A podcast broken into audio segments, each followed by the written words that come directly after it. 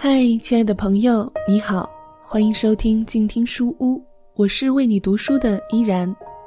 今天我们将继续阅读的是由北大出版社授权录制的《说说青春那些事儿》女生篇，作者孤一。不知道在听节目的你是青春期的女生，或是青春期女生的家长？如果你在听节目的同时有所收获。或是有一些自己的想法，欢迎你在节目下方留言。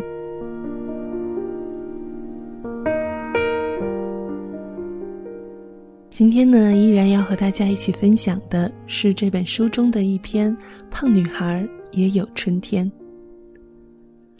我认识她之前，她有一段时间很自闭。后来说起这段往事的时候，她并没有太多的情绪波动。他说：“人自闭不自闭，只是一个心结，打开了就好了。”关于这段往事，我曾有耳闻。那是在单位的一次聚餐上，新来的一个小姑娘一直陪大家说话，并不动筷，说是胖了几斤，正在减肥中。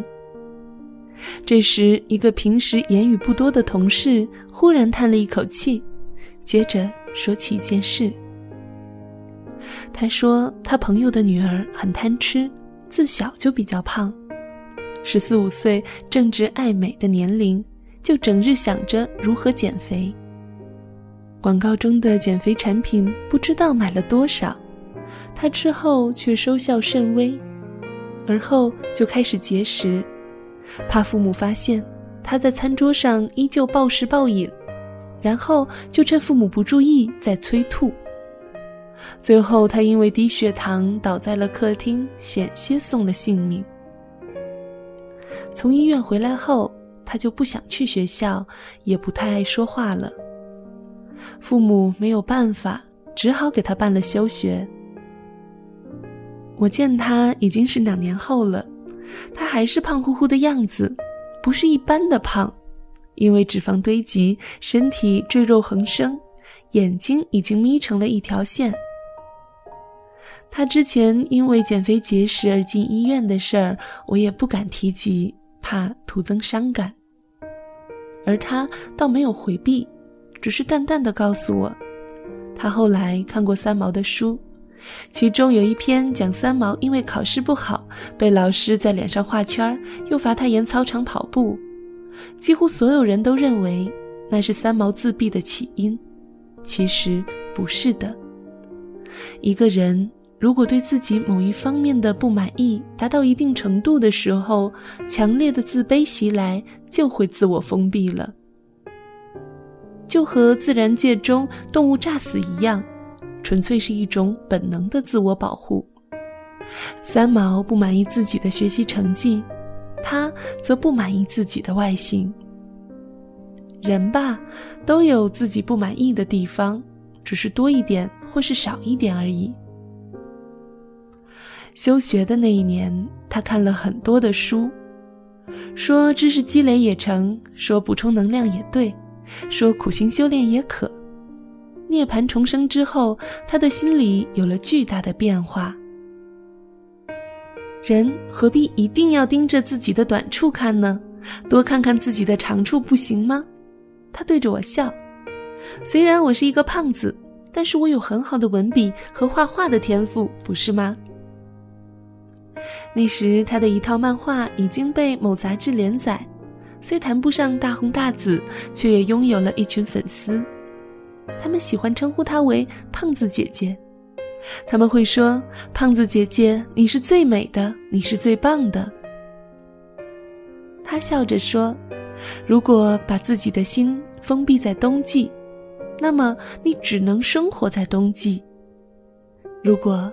把自己的心敞开来，让它积极的沐浴阳光，那么你就会发现，春天其实并不遥远。说这话的时候，他的目光熠熠生辉，充满希望。我开始着手写这本书的时候，他给我打过一个电话，他说他现在参加了一个徒步旅行组织，倒不是为了减肥，而是为了身体的健康着想。他说很可能下次我见到他的时候，他就没有这么胖了。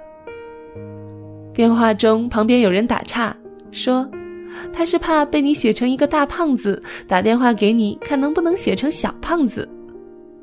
他哈哈大笑，笑得很大声。一个人快乐了，胖瘦又有多大的关系呢？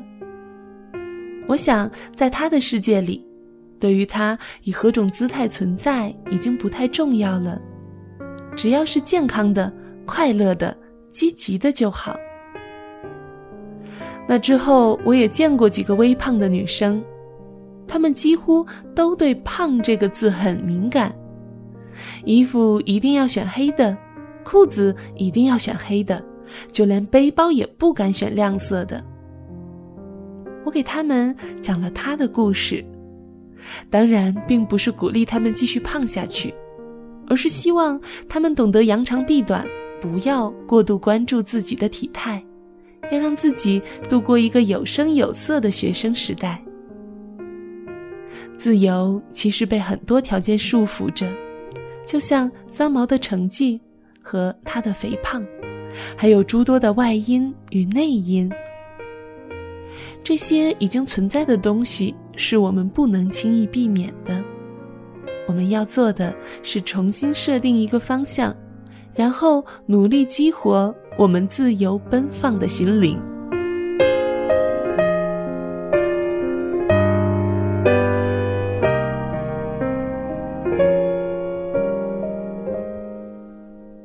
刚刚和你分享的是由作者孤一所写的《说说青春那些事儿》女生篇，由北大出版社授权录制。如果你喜欢这本书，欢迎购买正版支持作者。如果你喜欢我的节目，欢迎在新浪微博关注 N J 依然，或是加入我的公众微信 N J 依然五二零。想要收听更多的有声节目，欢迎在公众微信平台搜索“静听有声工作室”。感谢你收听今天的节目，我们下期再会。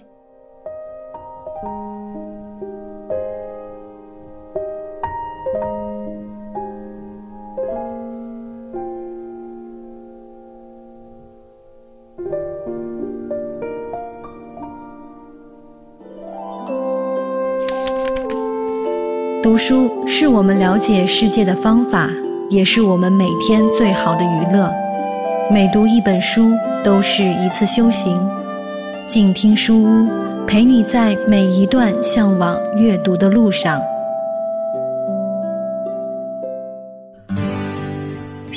远方自由的雪山，我们要走多远？在沸腾的世界中，哪里有长满苔藓的清泉？在已是枯荣的树下，你是否看过日落时金黄色的海？漫天飞雪的时刻，你愿意和谁围坐在炉边，谈谈心事，聊聊天？公众账号搜索“静听有声工作室”，很期待在那里和你相遇。